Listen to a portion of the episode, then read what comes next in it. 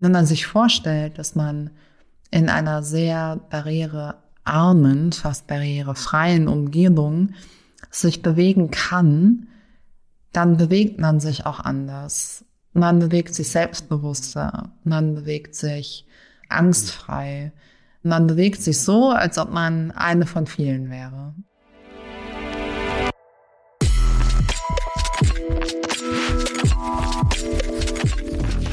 Willkommen bei Studio 36 Presents, dem nachhaltigen und sozialen Podcast aus Kreuzberg in die Welt.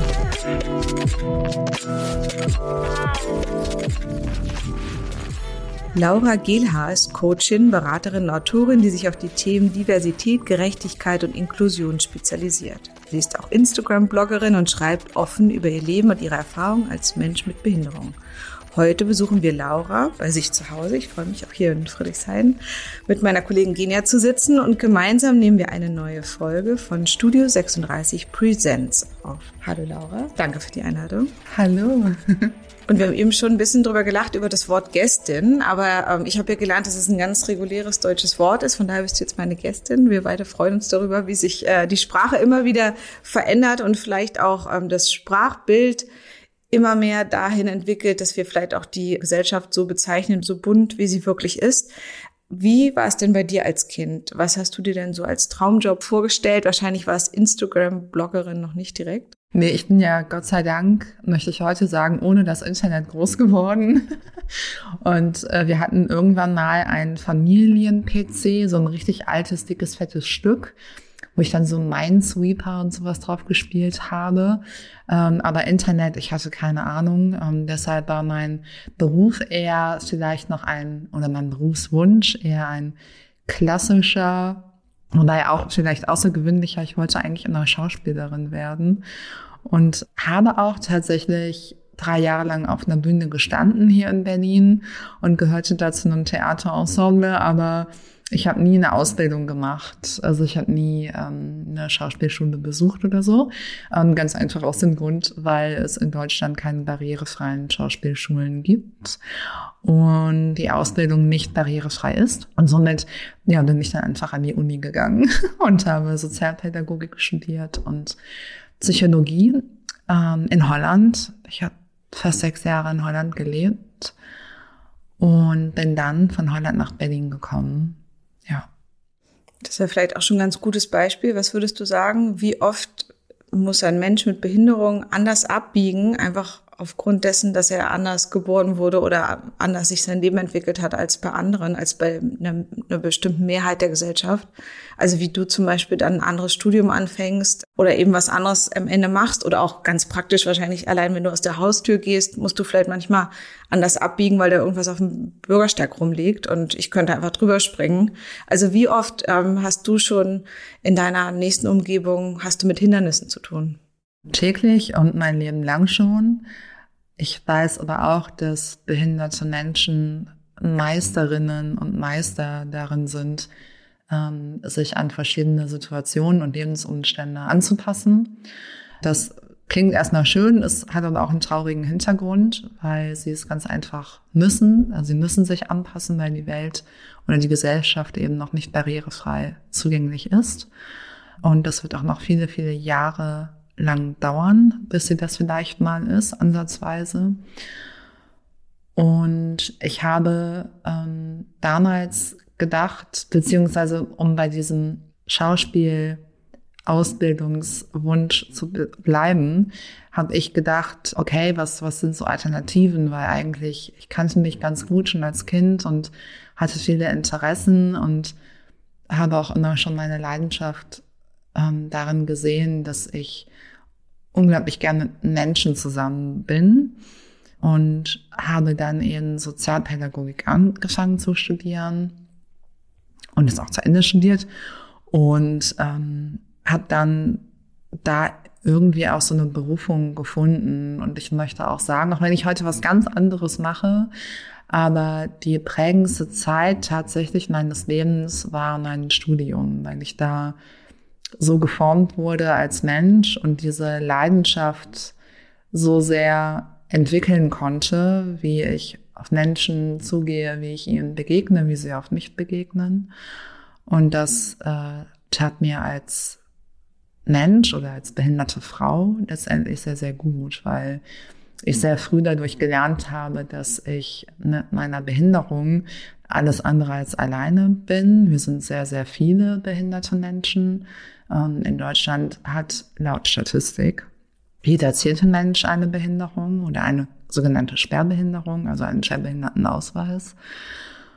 Und das hat mich dann so ein bisschen davon befreit, einen Sonderstatus zu haben in dieser Gesellschaft. Und ich habe, naja, in meinem Sozialpädagogikstudium natürlich auch viele Praktika gemacht in irgendwelchen Einrichtungen für behinderte Menschen oder in Psychiatrien. Ich wollte immer schon in der Psychiatrie arbeiten.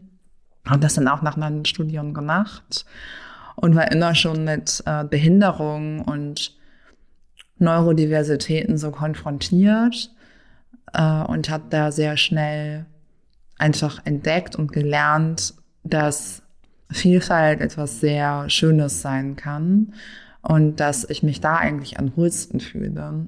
Also wenn ich heute zum Beispiel in, beruflich in einem Team sitze, was weiß, nicht behindert, überwiegend männlich ist, dann fühle ich mich nicht wohl. Und dann merke ich selber, wie ich mich ein bisschen so zurückziehe, weil ich schon ahne oder weiß, dass ich nicht verstanden werde oder dass ich einen so komplett anderen Hintergrund habe, den Menschen, die eben nicht so mit Vielfalt konfrontiert sind in ihrem Alltag, das nicht mal eben in so einem Meeting aufholen können. Und ich finde mich dann einfach unsicher.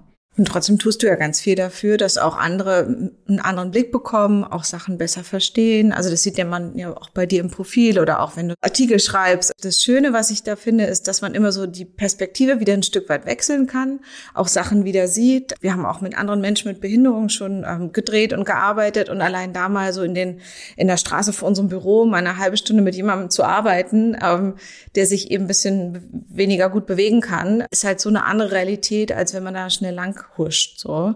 Also von daher machst du ja letztlich jetzt auch Bildungsarbeit und du probierst ja auch ähm, alte Strukturen auch aufzubrechen. Gibt es denn da eine besondere Geschichte, wo du das Gefühl hast, dass es gut funktioniert hat? Also dass du das Gefühl hattest, du hast was äh, bewirkt mit deiner ähm, Öffentlichkeitsarbeit? Mm, also ich bin ja schon so viele Jahre dabei und auch auf so viele unterschiedliche Arten. Also ich habe angefangen ähm, mit einem ganz normalen Twitter-Account, ja, und habe einfach nur zum Tatort getwittert. Irgendwann twitterte ich dann über so alltägliche Situationen, die auch mit meiner Behinderung überwiegend zu tun hatten. Dann habe ich mir einen Blog eröffnet, ich glaube 2013 oder 14, ich weiß auch schon gar nicht mehr. Super früh auf jeden Fall. Äh, ja. Und Tatort, was ist da das Problem? Also ich sehe immer nur nackte Frauen zum Beispiel. Das nervt mich total, dass man immer anfängt, äh, sonntagsabends 20.15 Uhr, als erstes sehe ich ein Höschen und es ist halt immer eine junge Frau, die komplett entblößt da liegt und die Kamera und geht gar nicht. Ist, ja. Die ist tot, äh, hat eine schlimme Gewalt erlebt und die Kamera geht gar nicht weg. Mhm. Wo man wirklich denkt, ist das jetzt nötig für die Geschichte? Was ist dir aufgefallen? Damals äh, wollte ich eigentlich nur auf diesen Zug aufspringen, weil es mir so Spaß gemacht hat, einfach über den Tatort herzuziehen. Und äh, darüber einfach vielleicht auch ein bisschen kritisch, aber vor allem lustig irgendwie zu twittern. Ich hatte da überhaupt gar keinen gar keine Absicht, ähm, irgendwie jetzt groß ähm, Vogue äh, dahinterher zu sein, sondern ich rutsche dann immer mehr einfach da so rein. Und diese Szene, oh Gott, diese Szene, wenn ich schon das Wort äh, ausspreche, das hört sich so komisch an. Aber diese Szene gab es damals schon, diese, diese, diese Blase äh, von, von Menschen und ähm, in der bin ich heute auch noch ein bisschen unterwegs. Also es hat sich so ein bisschen verfeinert vielleicht, weil ich mich jetzt natürlich viel mehr mit Diskriminierungsformen auseinandersetze in meinem Alltag, aber auch beruflich. Aber das war wie so ein Einstieg damals äh, bei Twitter. Also alleine dieses Gespür dafür zu kriegen, wie wirke ich in der Öffentlichkeit oder halt im, im Internet? So was, was bekomme ich da zurück? Was kann ich geben? Und wie kann ich mich so weiterentwickeln? Das hat mir beim Einstieg einfach total geholfen. Und was ich entdeckt habe, um auf deine Frage so ein bisschen zu antworten, ist halt auch, dass, ähm, dass ich auf einmal selbst die Erfahrung gemacht habe, dass das Internet sehr barrierearm ist. Also ich kann in vielen Räumen stattfinden, ohne mir über die Barrierefreiheit Gedanken machen zu müssen. Ähm, das ist bei meiner Behinderung so. Wenn ich jetzt vielleicht gehörlos oder blind wäre, sähe die Situation auch wieder anders aus. Aber trotzdem ist ja auch durch unterstützte Kommunikation da ja auch mehr möglich, als wenn man einfach wieder beim Beispiel Straße als blinde Person auf der Straße unterwegs ist.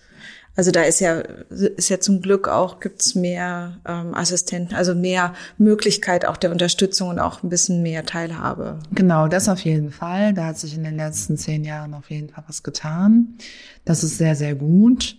Aber diese Erfahrung halt zu machen, dass ich Zugang habe, das hat mich unglaublich empowered und hat mir einfach so diese Möglichkeit gegeben, mich äh, zu entfalten und einfach ich zu sein im Internet.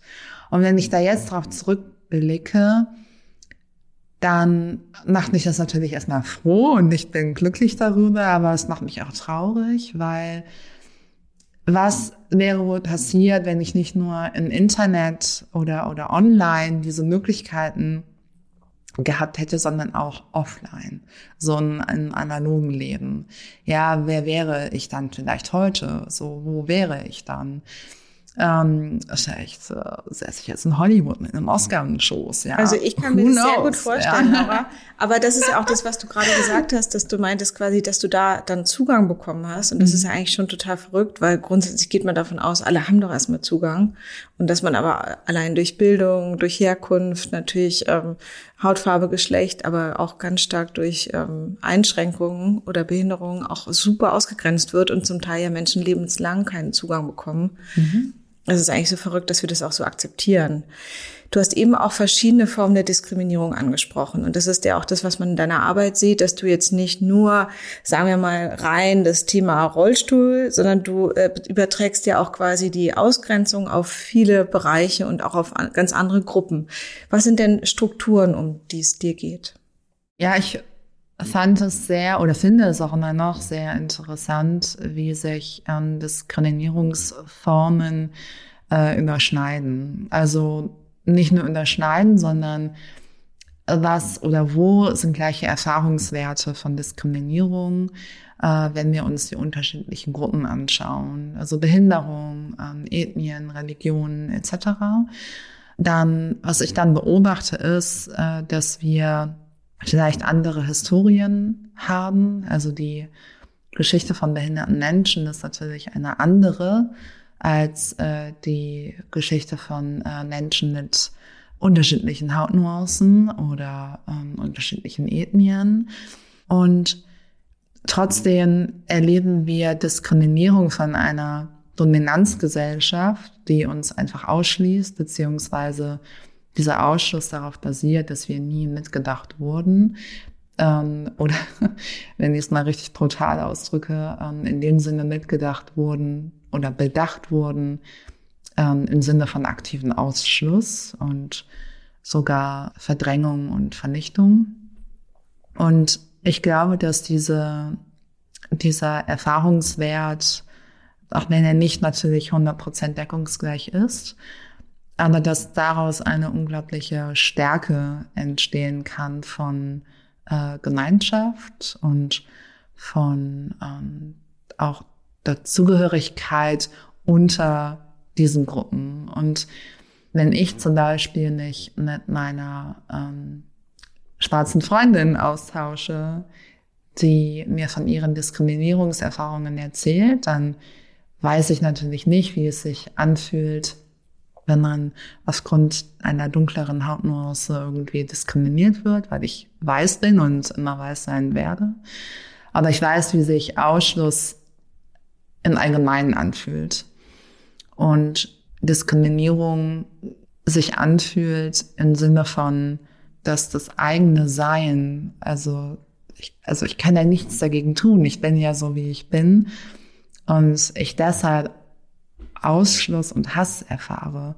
Das ist total, also wenn, wenn, selbst wenn ich noch heute darüber nachdenke, ist das so, es geht immer noch nicht in meinen Kopf rein. Ich kann natürlich die Geschichte rekonstruieren und kann das dadurch erklären, aber ich kann immer noch nicht fassen, ja genau, das ist das richtige Wort vielleicht dafür, dass das immer noch sein darf. Ich fand euch ein Theaterstück und da ging es darum, äh, ging um Gewalt gegen Homosexuelle. Und da wurde nur aufgezählt, wer alles in Europa wie schlimm zu Tode gekommen ist, jetzt ganz aktuell, also 2022 und ich habe diese Zahlen gehört und hatte dieses Gefühl, dass ich nicht verstehen kann, wie jemand jemand anders im Auto anzündet, weil da eine Frau eine Frau mag, so. Was für Solidarität hast du denn erfahren? Also du hast zum Beispiel auch bei dem Unlearn Patrick hier auch mitgemacht. Du hast gerade gesagt, man findet sich manchmal auch in Gemeinschaften wieder, die dann auch stärkend sind. Ähm, was ist das bei dir gewesen? Dass ich in dieser Form eine, eine sogenannte Dazugehörigkeit erfahren habe und eine Akzeptanz und sogar noch einen Schritt weiter ähm, Respekt und, und Wohlwollen erfahren habe von Menschen, die ebenfalls Diskriminierungserfahrungen machen.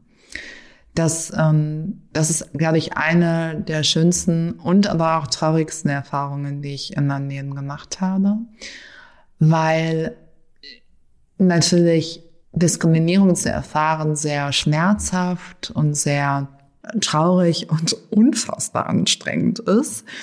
Äh, und das zu teilen und das teilen zu dürfen mit anderen Menschen und dann auf Verständnis zu stoßen und nicht nur Verständnis, sondern auch Mitgefühl und Liebe zu erfahren, das äh, tut sehr, sehr gut. Und genau das habe ich gefunden im Austausch mit anderen behinderten Frauen, ähm, aber auch mit Personen, die äh, Diskriminierungserfahrungen gemacht haben über Behinderung hinaus.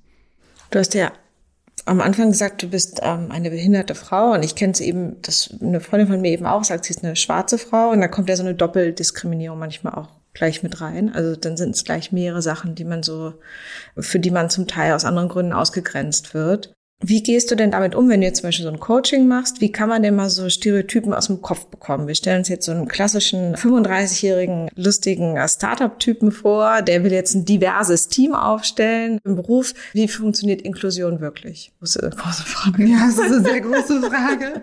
In einem Wort, aber. Aber wenn wir mal bei diesen äh, Startup Heini bleiben. Ähm, wir nennen ihn jetzt mal Michael, ja. Wenn wir mal bei Michael bleiben, dann ähm, und er den Wunsch hat, ja, ähm, ein diverses Team aufzustellen äh, oder sagen wir einfach grob gesagt, er möchte gerne eine, eine diverse oder eine ja, vielfältige Unternehmenskultur in seinem Startup aufbauen und dann vielleicht sogar etablieren dann äh, würde ich ihm, glaube ich, erstmal erzählen, was Wörter wie Inklusion, Barrierefreiheit oder auch Diversität, Allyship, was sie eigentlich bedeuten, was sie für Definitionen mit sich bringen. Und dann würde ich die Konzepte dahinter vielleicht erläutern und die zuschneiden auf, auf seine Arbeit und auf seine Unternehmensphilosophie, falls er sie denn schon definiert hat. Und dann würde ich äh, schauen, wie man sie im Arbeitsalltag umsetzen kann. Und da hört ja die Arbeit noch lange nicht auf, denn das fängt zuerst an. Und das ist eigentlich der schwerste Part immer an allem. Man kann ja immer ganz viel verstehen und man kann auf einmal denken so, ah cool, ich weiß jetzt, was Inklusion ist oder ich weiß jetzt was, was Diversität bedeutet, so cool, ich habe das jetzt verstanden. Ähm, ja, ich kann das jetzt auch hier in einem Unternehmen so ein bisschen äh, umsetzen und, und einsetzen. Ähm, aber es geht eigentlich darum, wie wir das aufrechterhalten. Also wie können wir dafür sorgen, dass wir ein, ein nachhaltiges inklusives Team sind. Ja, also die das wirklich Inklusion als nachhaltiges Thema ähm, etabliert innerhalb des Teams, ja, und was muss dafür passieren, weil wie du eben auch am Anfang sagtest, Sprache entwickelt sich weiter und genauso entwickeln sich aber auch die Konzepte weiter hinter solchen Definitionen wie Inklusion oder auch Barrierefreiheit, ja, weil wenn der Michael an Barrierefreiheit denkt zum Beispiel, dann denkt er vielleicht als allererstes, wie so viele andere, an äh, Rollstuhlfahrende. Ja, das ist dann so Barrierefreiheit. Barrierefreiheit, das bedeutet eine Rampe. So. Aber Barrierefreiheit bedeutet natürlich noch viel, viel mehr. Es bedeutet nicht nur die Infrastruktur zugänglich zu machen, sondern ähm, es bedeutet auch, wie wir miteinander umgehen, äh, wie wir diskriminierungsfreie Sprache anwenden können, äh, wie wir miteinander kommunizieren, wie wir unsere Zeit einteilen im Arbeitsleben, wie wir, was wir mit unserer Zeit machen, wie wir sie anbieten und wie wir sie nutzen können.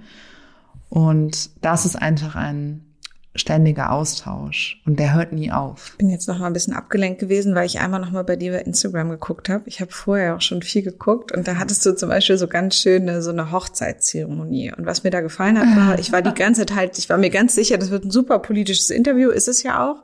Und was ich da so schön fand, weil das so es sah so positiv und so gut aus und da habe ich mich gefragt, Ehe, Feminismus, geht das für dich gut zusammen? Und ähm, Wie, wie hat sich das angefühlt für dich? Das ist so lustig, dass du das sagst, weil ich kriege gerade so viele ratlose Gesichter von Freundinnen entgegengebracht, wenn ich denen erzähle, wie ich mir meine Hochzeitsfeier, die dieses Jahr, Ende dieses Jahres halt noch groß stattfinden mhm. wird hier in Deutschland, wie ich mir die vorstelle und ich dann erzähle, ja, ich brauche jetzt noch ein Kleid und was? Du ziehst ein weißes Kleid an? Das ist na klar, Mann. So, was? Hätte ich ja nie gedacht von dir, so. Und ähm, ja, und, und ich denke mir dann so, hm, ja, okay, also ich habe ähm, letztes Jahr habe ich in den USA geheiratet und das war sehr außergewöhnlich. Wir haben halt irgendwie im Wald geheiratet und ähm, in, einer, in, einer, in einer Hütte oder in so einem Haus und ähm, hatten dann Hochzeitsgäste aus, aus, aus den USA halt bei uns überall herkommend. Und dann haben wir da einfach die schönste Hochzeitszeremonie gehabt und meine Mama hat mir noch einen Blumenkranz äh, mitgegeben, also meinen Bruder mitgegeben, der extra dann noch in die USA geflogen ist und mein Trauzeuge war. Genau, und das war so eine unerwartet, eine schöne Hochzeit und so außergewöhnlich, wie ich mir das niemals erträumt hätte. Und jetzt möchte ich dieses Jahr einfach so richtig traditionell, wenn man das so sagen möchte, heiraten. Also nochmal eine große Hochzeitsfeier ausrichten.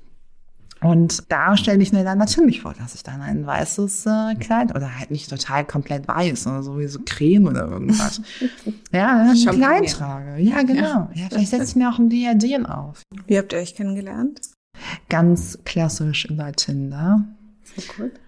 Und. Hast du in die richtige Richtung geswiped? Richtig. Ja. Ja. Und auch so per Zufall. Wie ist Dating so? Ist es so ein bisschen vermintes Gelände? Ist man dann gleich ganz ehrlich? Oder was ist so für dich wichtig, dass man da so keine oder so wenig negative Erfahrungen wie möglich macht? Also ich glaube, die meisten, die daten, machen eine Menge negative Erfahrungen oder auch total viel schöne. Aber was, was hast du da so erlebt? Ja, ich habe tatsächlich von Anfang an mit offenen Karten gespielt. Also ich habe Online-Dating schon betrieben, seit ich 18 bin und das Internet entdeckt habe. Damals noch äh, auf 1 Live, Liebesalarm. Äh, das gibt es heute natürlich gar nicht mehr, glaube ich. Ich glaube, es gibt es gar nicht mehr. Aber ich habe äh, damals schon angefangen, so irgendwie zu daten. Das war für mich irgendwie total normal und äh, schön, auch mal schmerzhaft. Aber ja, es war für mich immer sehr natürlich und ich habe immer mit offenen Karten gespielt. Also auch auf Tinder habe ich auch immer Bilder von mir ähm, den Rollstuhl gezeigt. Also das war mir, habe ich überhaupt nicht drüber nachgedacht, ehrlich gesagt. Macht ja auch Sinn, wenn man, hört man sich ja noch mehr negativen Quatsch rein. Ja, also das ist so, das war einfach so total normal. Also warum sollte ich das irgendwie verbergen oder sowas? Also totaler Quatsch.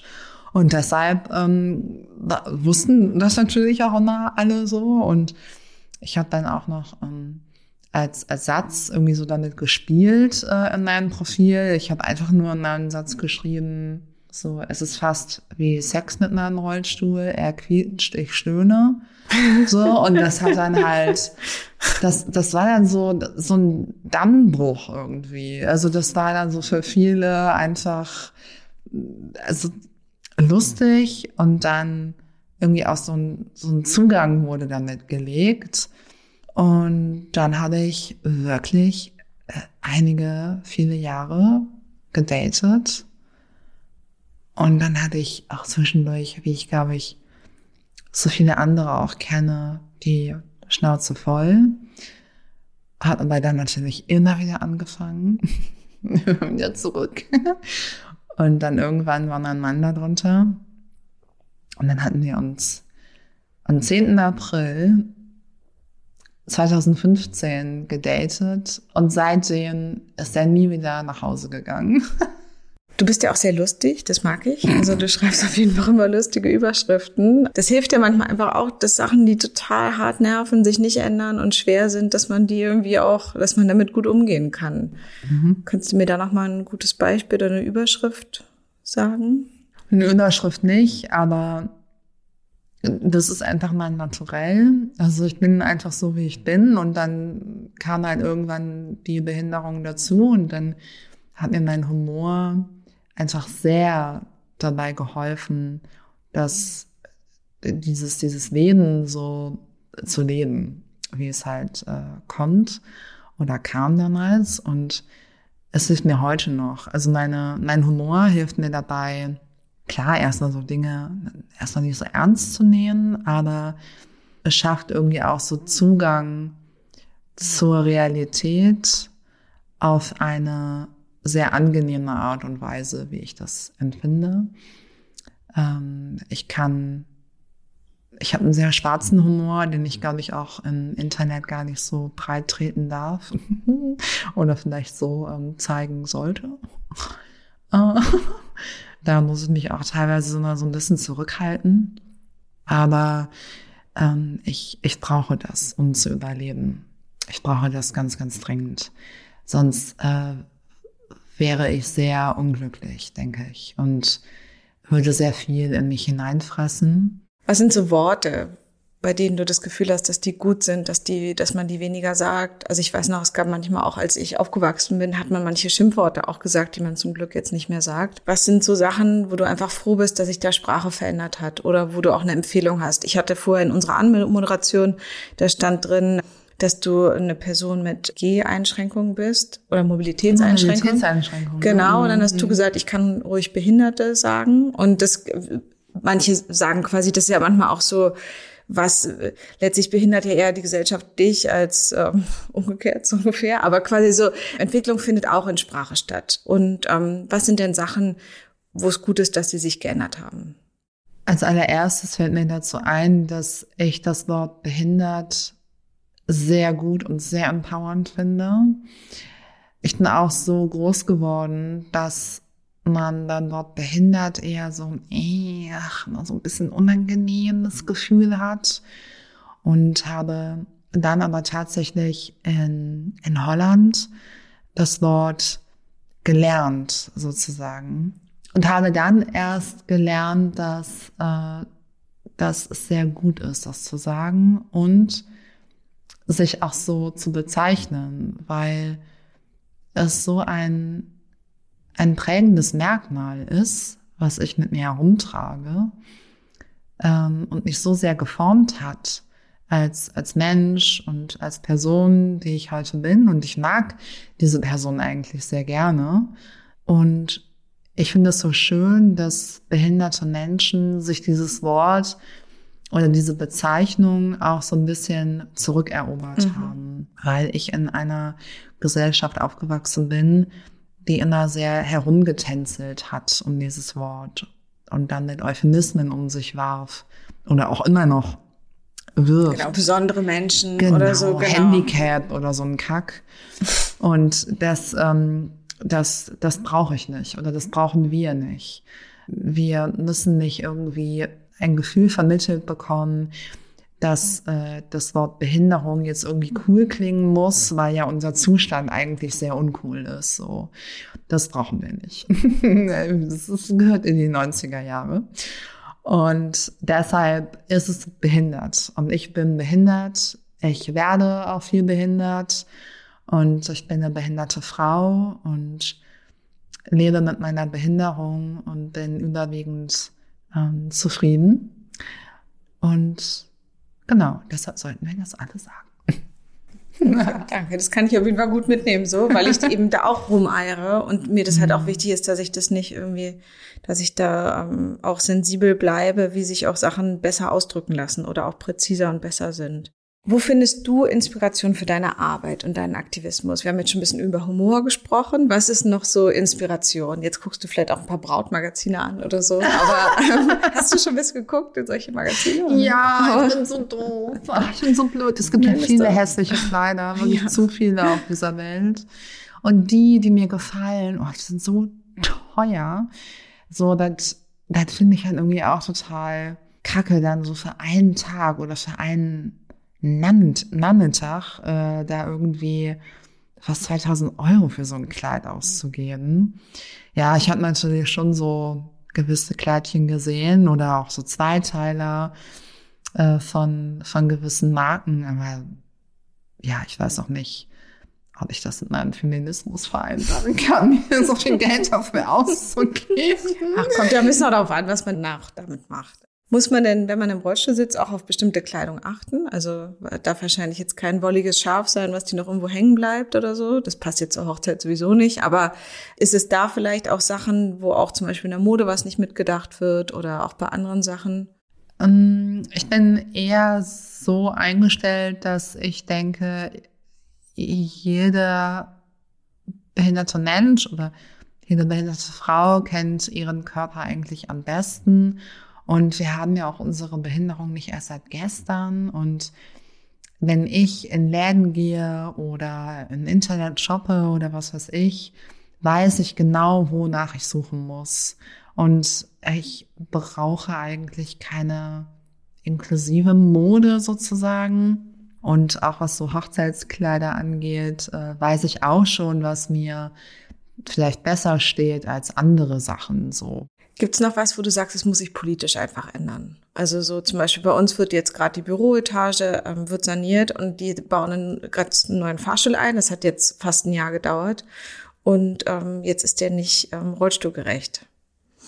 Und das ist halt so ein bisschen, ich hätte gedacht, dass das gar nicht geht, irgendwie heutzutage. Und jetzt hieß es, ja, ist ja auch ein Altbau, was auch immer oder so. Aber es gibt halt auch äh, jemand, der da seit zehn Jahren arbeitet und der darauf angewiesen ist und seit zwei Jahren schon auf den wartet, weil es halt, weil die Baustelle war und jetzt kommt halt raus, der kann den nicht richtig verwenden. Das sind so Sachen, das kommen mir manchmal wie so Schildbürgerstreiche vor, dafür, dass es ein komplett neu gefertigter Aufzug ist und ich frage mich eher, wie kann eine Firma überhaupt so ein Teil so bauen, der groß ist, aber so eine Tür hat, die nicht richtig funktioniert.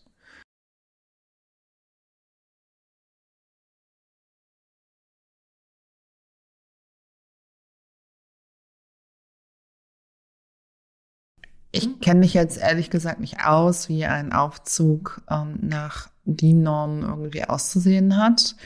Ich bin immer äh, um jeden Aufzug mehr oder weniger dankbar, wobei ich mir auch natürlich viel mehr Aufzüge und Barrierefreiheit wünsche, besonders was so Büroräume oder äh, Unternehmensgebäude oder sowas angeht.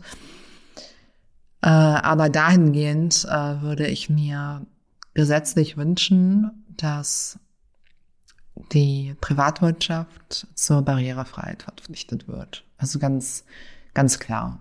Also das ist eigentlich so mein, meine größte Forderung. Ich wünsche mir auch nichts mehr, ich fordere nur noch, weil wir in einer Zeit leben, wo das eigentlich nicht mehr sein sollte, dass behinderte Menschen noch einfach so hardcore ausgeschlossen werden und wirklich so aktiv vom ersten Arbeitsmarkt abgehalten werden, ähm, auch durch die ähm, vielen, vielen Behindertenwerkstätten in Deutschland. Und äh, da sollte es doch, sollte es doch möglichst äh, schnell, gerne gestern vorangehen. Ich hatte ja eben kurz äh, erzählt, dass, dass ich ähm, in den USA war letztes Jahr und ich habe da eine Erfahrung gemacht, die da sehr, sehr schönes Beispiel irgendwie gibt. Ähm, in den USA ist es tatsächlich so, dass äh, die Privatwirtschaft dazu verpflichtet ist, sich barrierefrei aufzustellen. Und ich erinnere mich gut, wenn ich dort unterwegs war, ich mir zum Beispiel nie Gedanken darüber machen musste, komme ich da jetzt rein? Kann ich da auf die Toilette gehen? Nie. Ich konnte mich immer spontan verabreden. Äh, ich äh, musste mir wirklich kein einziges Mal Gedanken machen, wenn es hieß, Laura, ich feiere da und da meinen Geburtstag, äh, du bist eingeladen. Ah, okay, äh, gibt's da eine Behindertentoilette? Kann ich dann da trinken? Weiß ich nicht. Nichts, gar nichts. Also diese, dieser Gedankengang, den ich hier in Deutschland so, so normal antrainiert habe und, und der fast täglich oder mehrmals die Woche durch meinen Kopf fließt, ja, der wurde gar nicht mehr aktiviert, dieser Gedanke in den USA. Und das hat mich so krass von Stress befreit und mir so ein starkes Gefühl gegeben von Dazugehörigkeit. Und wenn man sich vorstellt, dass man in einer sehr barrierearmen, fast barrierefreien Umgebung sich bewegen kann, dann bewegt man sich auch anders. Man bewegt sich selbstbewusster, man bewegt sich ähm, angstfrei, ähm, man bewegt sich so, als ob man eine von vielen wäre. Und äh, hier in Deutschland ist es genau das Gegenteil. Ich bin tatsächlich in so ein richtiges Loch gefallen, als ich wieder hier war nach dem halben Jahr und äh, ich mich erstmal wieder daran gewöhnen musste, nirgendwo reinzukommen. Sei es in ein Café, in ein Restaurant. Ich musste immer irgendwo anrufen. Hier haben Sie auch eine Rollstuhl oder wo ist denn da Ihre Rollstuhltoilette? Haben Sie eine Rampe? Was weiß ich? Ich musste mir alles selber erarbeiten. Und auch heute immer noch. Und das ist so anstrengend und gibt dir ein Gefühl von, du bist hier nicht gesehen und deine Wertstellung ist auch nicht die gleiche wie von Nichtbehinderten.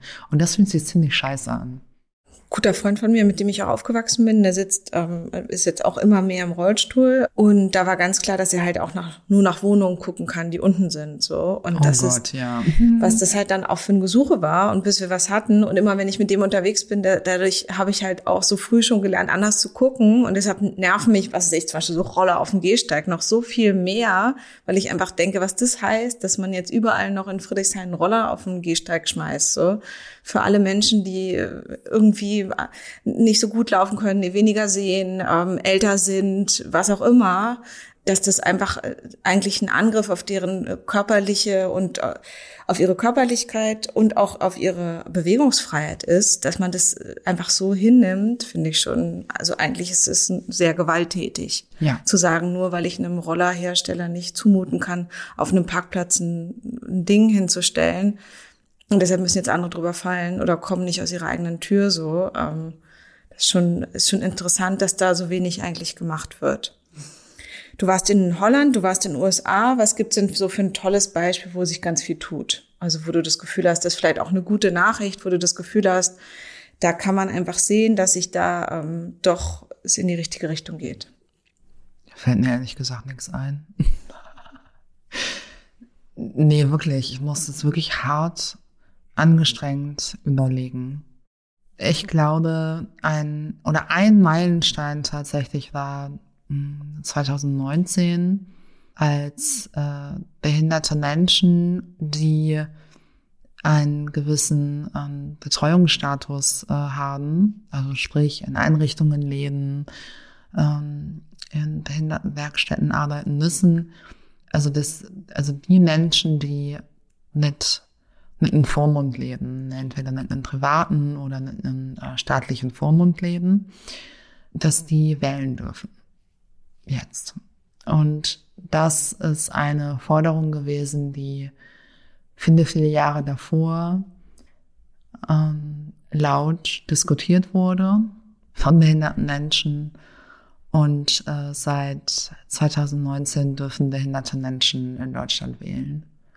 Echt so verrückt. Ne? Also ich meine, mhm. man kann sich schon Argumentation vorstellen, aber es ist ja immer so wie mit ja auch jungen Menschen, dass 16-Jährige noch nicht wählen dürfen, aber dass Leute mit 100 wählen, die äh, ihren Verstand nicht mehr richtig beieinander haben, so oder auch seit 100 Jahren CDU wählen, was ja auch einfach ein Problem ist, man muss es ja so sagen. Ähm, das, das ist ja einfach, wenn man ganze Gruppen ausschließt, da halt auch keine Politik für gemacht wird. Also keine Interessenspolitik auf jeden ja, Fall. Ja, und also ich muss noch mal kurz ähm, eingreifen, weil ähm, also ich glaube auch nicht, dass man so sagen kann, ja, man kann sich ja auch Argumente dagegen vorstellen. Ich glaube nämlich nicht. Ich glaube, dass es überhaupt keine Argumente dagegen gibt, beziehungsweise die in Anführungsstrichen Argumente, die da vorgebracht wurden äh, von, ähm, von dieser ja, ich muss ich gerade ein Wort runterschlucken äh, von ähm, von der Dominanzgesellschaft, ähm, äh, die äh, dann sagen so, na ja, ähm, wenn man so sehr behindert ist, dass man irgendwie doch gar nicht äh, richtig weiß, so was man wählen soll oder die könnten, behinderte Menschen könnten ja dann auch beeinflusst werden äh, von anderen Menschen, äh, so dass ihnen gesagt wird, was sie wählen sollten und so weiter. Das ist einfach totaler Humbug. Also Menschen, die vielleicht auch nicht verstehen, ähm, von, von vielleicht von ihrer Lernbehinderung her, was Wahlen bedeuten oder dass es jetzt gerade einfach Wahlen gibt oder sowas, die wählen halt auch nicht. Ja, aber ich kenne so viele Menschen, ähm, auch, auch psychisch erkrankte Menschen, die ähm, einen, einen staatlichen äh, Vormund haben äh, und die aber natürlich äh, sehr klar wissen, äh, warum sie äh, oder warum das, das Wahlrecht für sie so wichtig ist. Ja, und ähm, warum sie unbedingt davon Gebrauch machen müssen und möchten weil sie auch noch viel mehr Regularien ja auch unterworfen sind und viel mehr Gesetze auch deren Alltag äh, regeln und Einschränkungen auch nochmal gesetzmäßig noch überall da sind. Ja, genau. Und ähm, das weiß ich jetzt nicht, das ist nur eine These von mir. Ich kann mir auch gut vorstellen, dass deshalb die Grünen jetzt einfach weiter vorgerutscht sind. Das bin ich mal gespannt, was sie jetzt Menschen gewählt haben.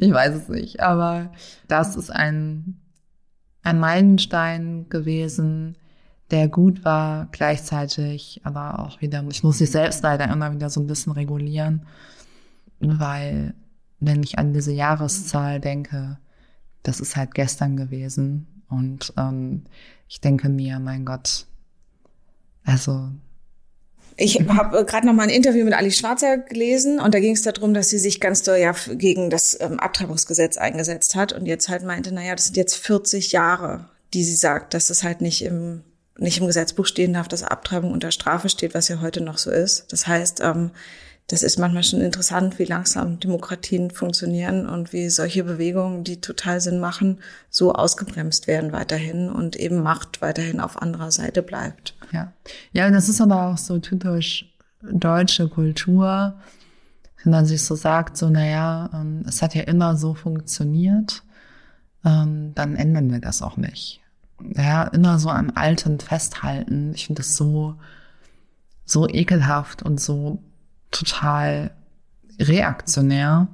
Aber so ist es auch, ne? Wir sind die eins der strukturkonservativsten Länder und gerade das fand ich auch so ein bisschen im ganzen Bereich Katar, wo es dann hieß, was Regenbogenflagge durfte nicht gehisst werden und alle zeigten mit jedem Finger, der zur Verfügung war, auf ein anderes Land so. Ähm, und dann gleichzeitig dachte ich, ach so, ähm, und wie steht so um wirkliche, um zum Beispiel Gewaltprävention Homosexuellen gegenüber oder so? Also so quasi, was, äh, was wird dann konkret getan? Und will ich in einem bayerischen Dorf heute sagen, dass ich irgendwie queer oder was auch immer bin? Also, oder auch in bestimmten Bezirken in Berlin oder in der Familie oder so. Also da immer so schnell mit dem Finger auf andere Länder zeigen, aber eben zu Hause weiterhin mega konservativ sein. Das gehört leider auch total zu unserer deutschen DNA, wenn es sowas gibt. Ähm. Und ich finde, man kann ja trotzdem manchmal auch schön konservativ sein, zum Beispiel in Weiß heiraten. Ich hab's auch gehört, das kann ja auch total schön sein so und auch total lustig. Nur ist es halt super schwierig, wenn es im Politischen einfach alles stagniert und da eben Vielfalt auch nicht zugelassen wird, weil es eben einfach so viel Potenzial auch verschenkt ist. Ich meine, dass man Frauen vom Arbeitsmarkt ausgeschlossen hat und vom Wählen und ähm, Menschen, die irgendwo aus anderen Ländern kommen, nicht arbeiten lässt, das ist halt einfach man verschenkt so viel interessante Sachen und ähm, verwehrt Zugänge, was zu so viel Leid führen wird. Also von daher glaube ich, ist da noch ganz, ganz viel zu tun. Trotzdem sind so Seiten, wie du sie hast, das, was du bei Instagram postest, was du machst, finde ich, ähm, mir hat es ähm, oder gibt es regelmäßig einfach auch viel Schwung und auch, ja, einfach so, dass man, dass man offen bleibt und auch weiterhin ähm, genau nett auch mit den Menschen seiner Umgebung umgeht und auch einfach nochmal ganz klar, wenn jede zehnte Person schon schwer behindert ist, alle anderen kleinen Sachen, also wenn ich jetzt nur, wenn nur mein einer Fuß nicht mehr richtig funktioniert durch einen Fahrradunfall oder so, dass es uns allen, uns alle auch treffen kann mit allen möglichen Sachen, ähm, das muss man sich, glaube ich, auch bewusst machen, dass es da nicht eine Schublade gibt, da sind Menschen mit Behinderung drin und in der anderen bin ich jetzt für immer, sondern das kann sich jederzeit vermischen. Laura, gibt's noch einen Buchtipp, dass du sagst, das ist ein schönes Buch? Also zum Beispiel, was jetzt so ähm, POC, schwarze, schwarze Frauen angeht, hat man das Gefühl, gibt so tolle Romane, gibt, kann ich ähm, die nächsten 20 Jahre super Sachen lesen. Aber ehrlicherweise habe ich, glaube ich, ähm, noch keinen Roman von einem Menschen in einem mhm. Rollstuhl gelesen. Oder überhaupt mit der Behinderung. Mhm. Gibt es, was, was habe ich übersehen? Was, was fällt dir ein? Ähm, es gibt, wie ich da auch äh, mal einen Perspektivwechsel machen kann. Hm.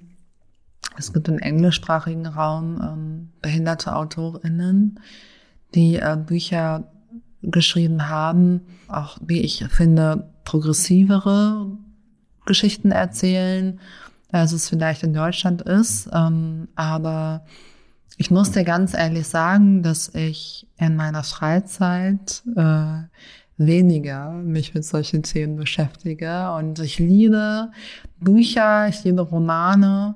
Ich verschlinge wirklich im Monat keine Ahnung wie viele Bücher. Und mein absolutes Lieblingsbuch, ich glaube for life, ist tatsächlich The Road von Cormac McCarthy oder Die Straße auf Deutsch. Ich glaube, ich habe noch nie ein Buch gelesen, wo ich tatsächlich nach zwei Seiten das immer mal weglegen musste, weil es mich so fertig gemacht hat. Die Sprache ist so genial und diese Stimmung da drin ist so düster und so schrecklich. Ähm, es hat mich richtig gefesselt und ich glaube, das ist mein absolutes Lieblingsbuch für immer und ewig. Wir sind jetzt schon fast am Ende des Gesprächs angekommen. Ja. Wir haben alles, alles einmal angerissen und ich bin sehr gespannt, wo es hingeht. Und ich glaube, wir beide hoffen, dass sich nochmal ein bisschen grundlegender was verändert. Ähm, hast du noch eine gute Nachricht, irgendwas oder ein schönes Abschlusswort für uns? Ja, der Frühling kommt. Wir glauben das jetzt vielleicht noch nicht, aber der Frühling kommt und dann kommt der Sommer. Ich bin mir sehr sicher. Sehr schön. Ähm, ich habe noch ich hab einen schönen Film gesehen, Triangle of Sadness. Und da kommt ja auch, hast du ihn gesehen? Da ist ja auch ähm, eine, eine Frau ist im Rollstuhl und ähm, das ist einfach sowieso ein super schräger, lustiger Film und damit wird eben auch die ganze Zeit gearbeitet. Da wird auch zum Teil eben auch mit Behinderung, aber auch mit anderen Sachen nochmal ganz anders umgegangen. Also das ist vielleicht noch ein Filmtipp. Ja, den gucke ich mir auch noch an. Ich habe schon so viele unterschiedliche Meinungen dazu gehört, dass ich mir unbedingt meine eigene mal machen muss. Und ja, der steht auf meiner Liste. Vielen Dank. Wir schlagen uns wieder raus in den ähm, äh, Friedrichshainer Regen, die Genia und ich, und machen uns zurück auf unseren Weg nach Kreuzberg. Und ähm, dir wünsche ich noch einen ganz schönen Nachmittag. Danke für deine Zeit und ja, dass wir alle noch ein richtig gutes Jahr haben, wo wir jetzt so am Anfang stehen. Danke, dass ihr da wart. Hat mich total gefreut. Das war mein erster Podcast in meiner Wohnung in Friedrichshain und ja, ich freue mich auf das Ergebnis. Vielen Dank.